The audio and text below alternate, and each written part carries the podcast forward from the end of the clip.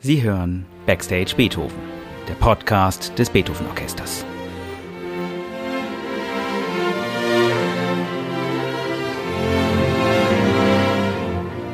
Heute mit Tilman Böttcher.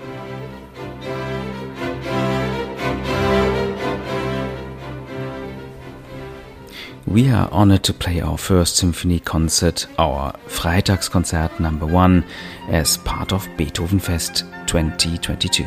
Steven Walters first Beethoven Fest.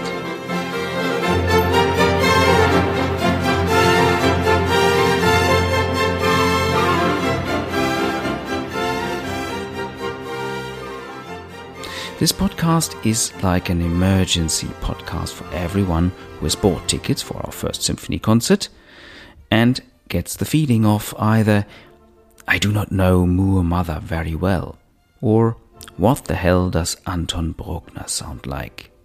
What am I going to experience when I'm going to attend to that concert?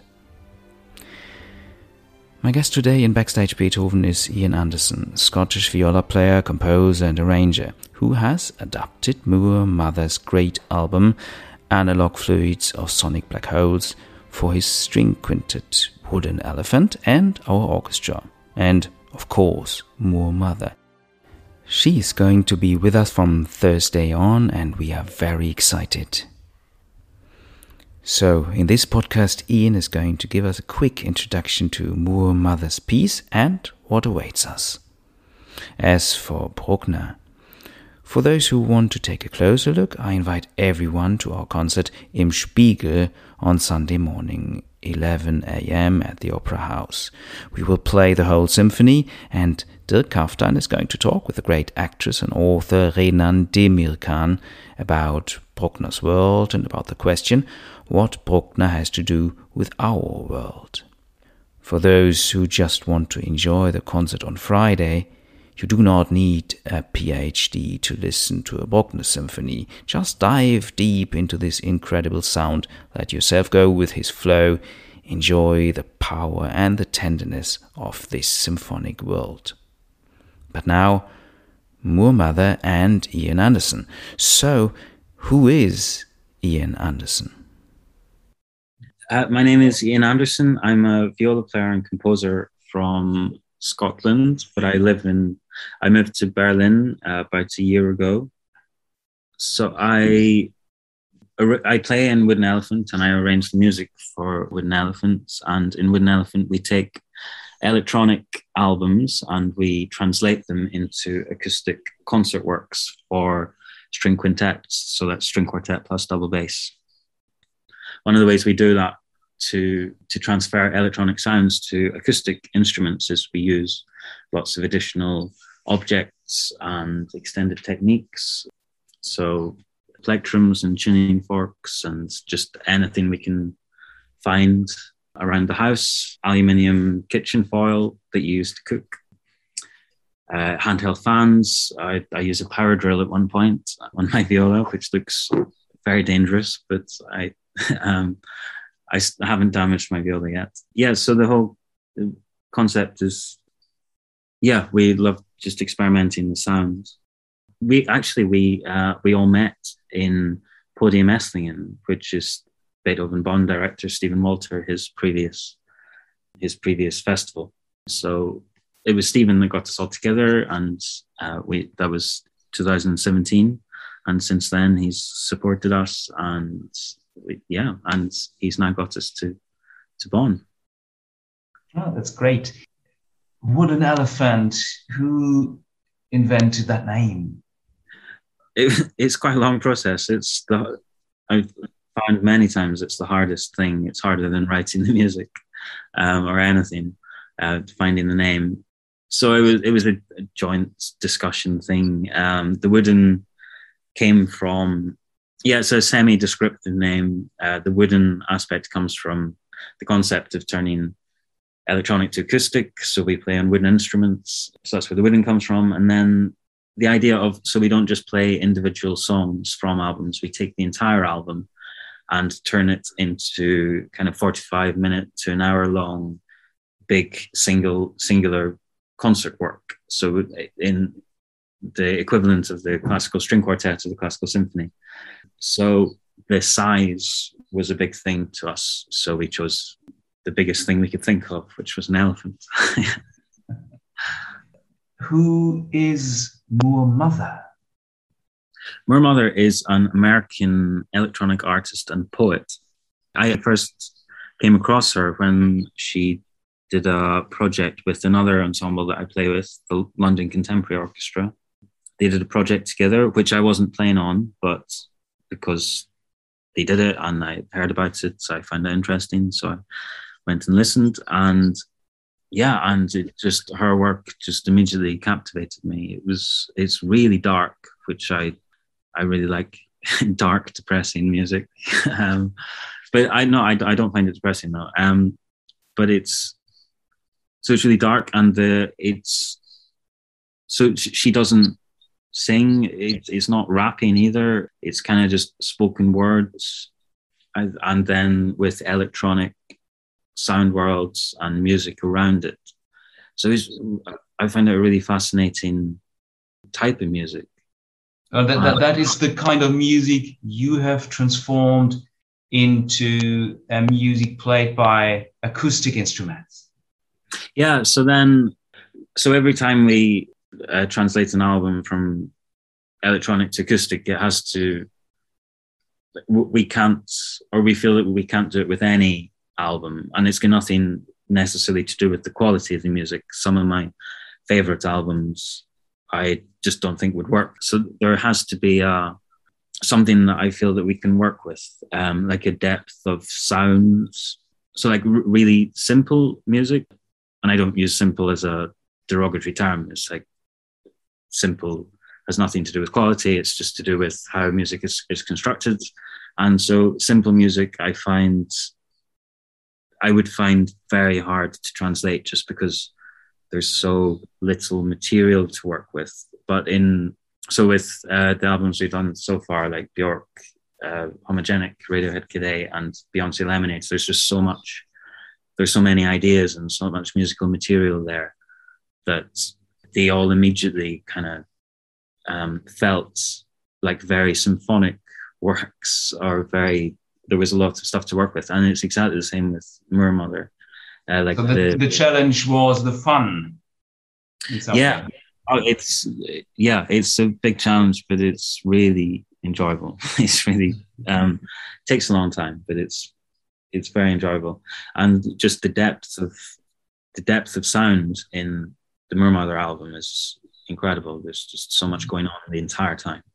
Can you describe what kind of music it is that awaits the audience?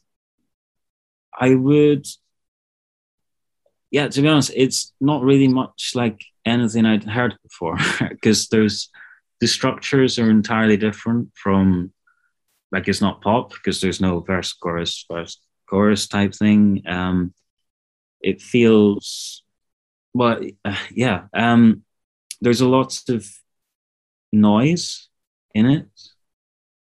There's there, she uses a lot of samples. There's a lot of noise, which translates very well to orchestra because there's just so many there's so many instruments that can independently experiment with with sounds and so you can build up so many layers of textures in an orchestra so i i, I find it fascinating because there's always so much going on that it's kind of overwhelming in a good way what kind of music? I, I always find this question hard to answer.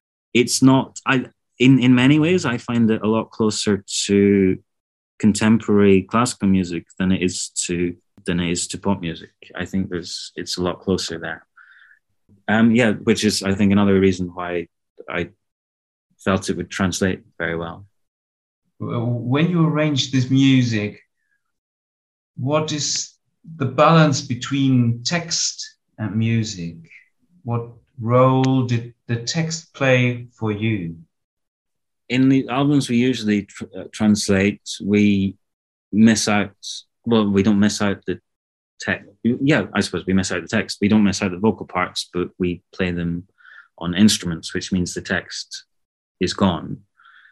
But with with this, obviously, we're, we're performing it with Mother, who has her part, who has her her role, and her role is to perform all the texts that was on the album.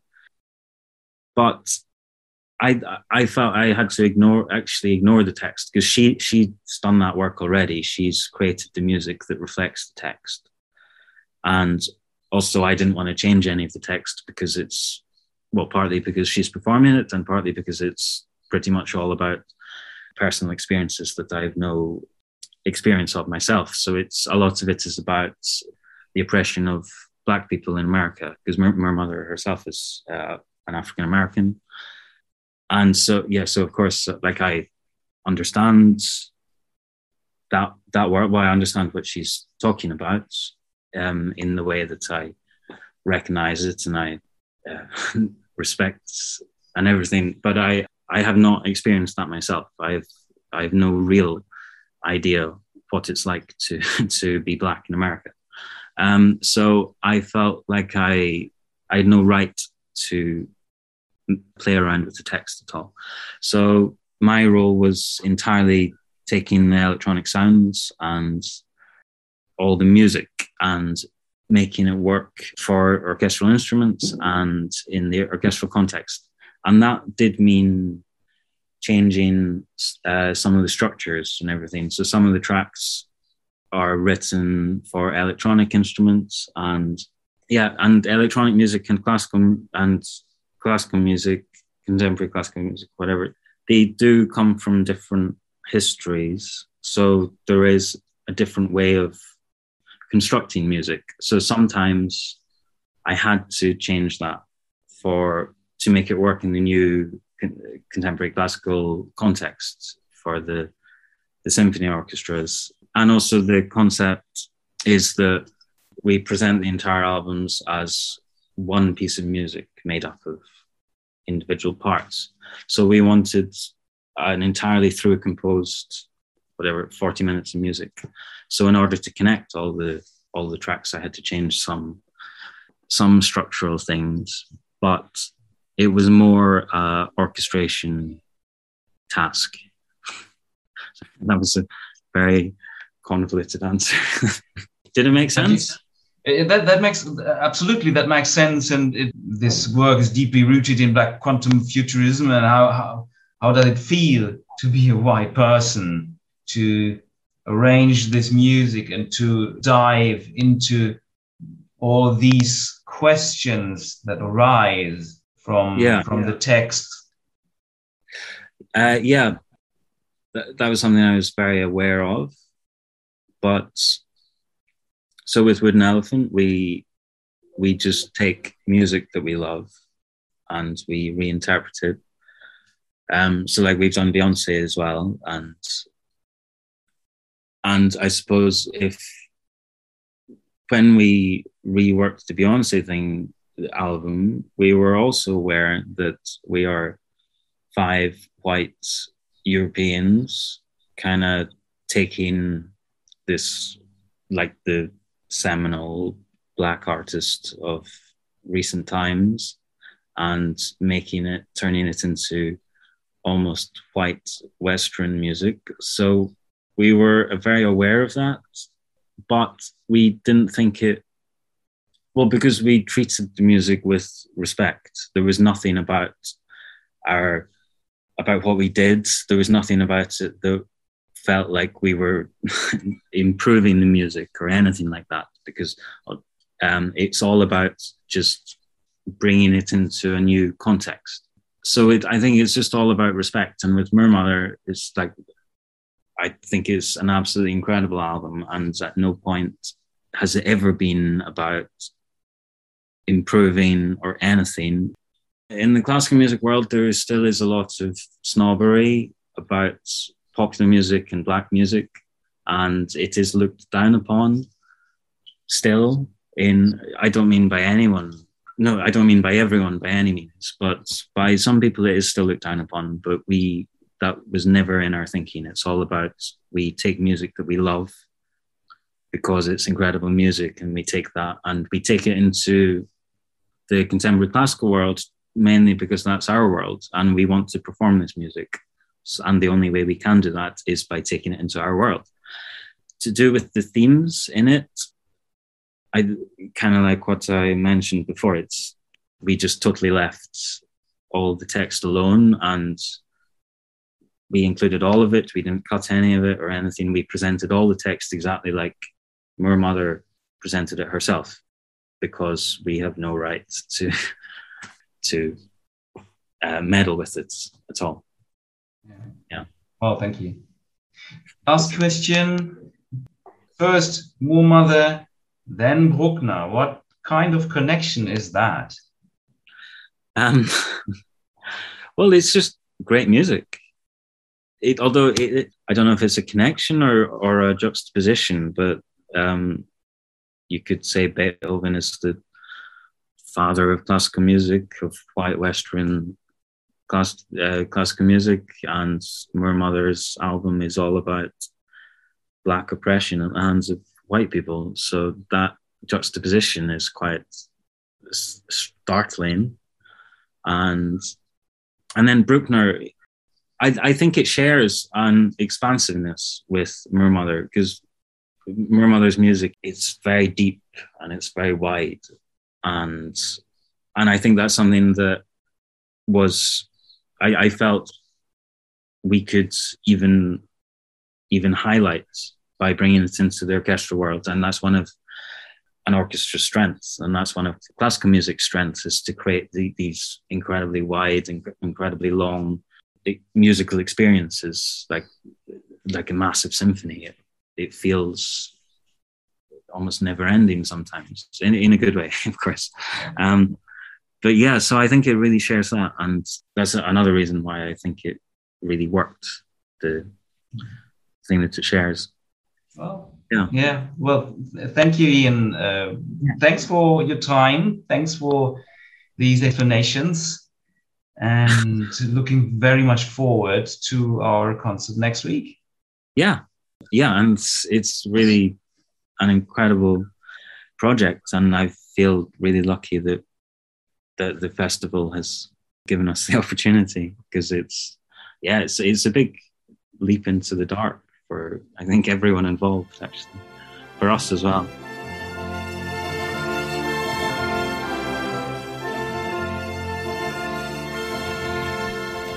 Thanks again to Ian Anderson for being with me in Backstage Beethoven. You will find all about our concerts on our website beethoven-orchester.de.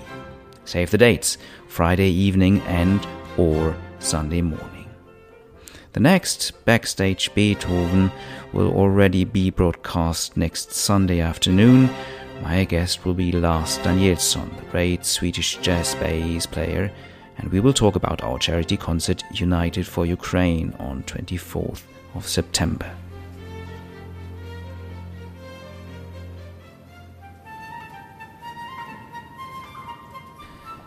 Das war Backstage Beethoven.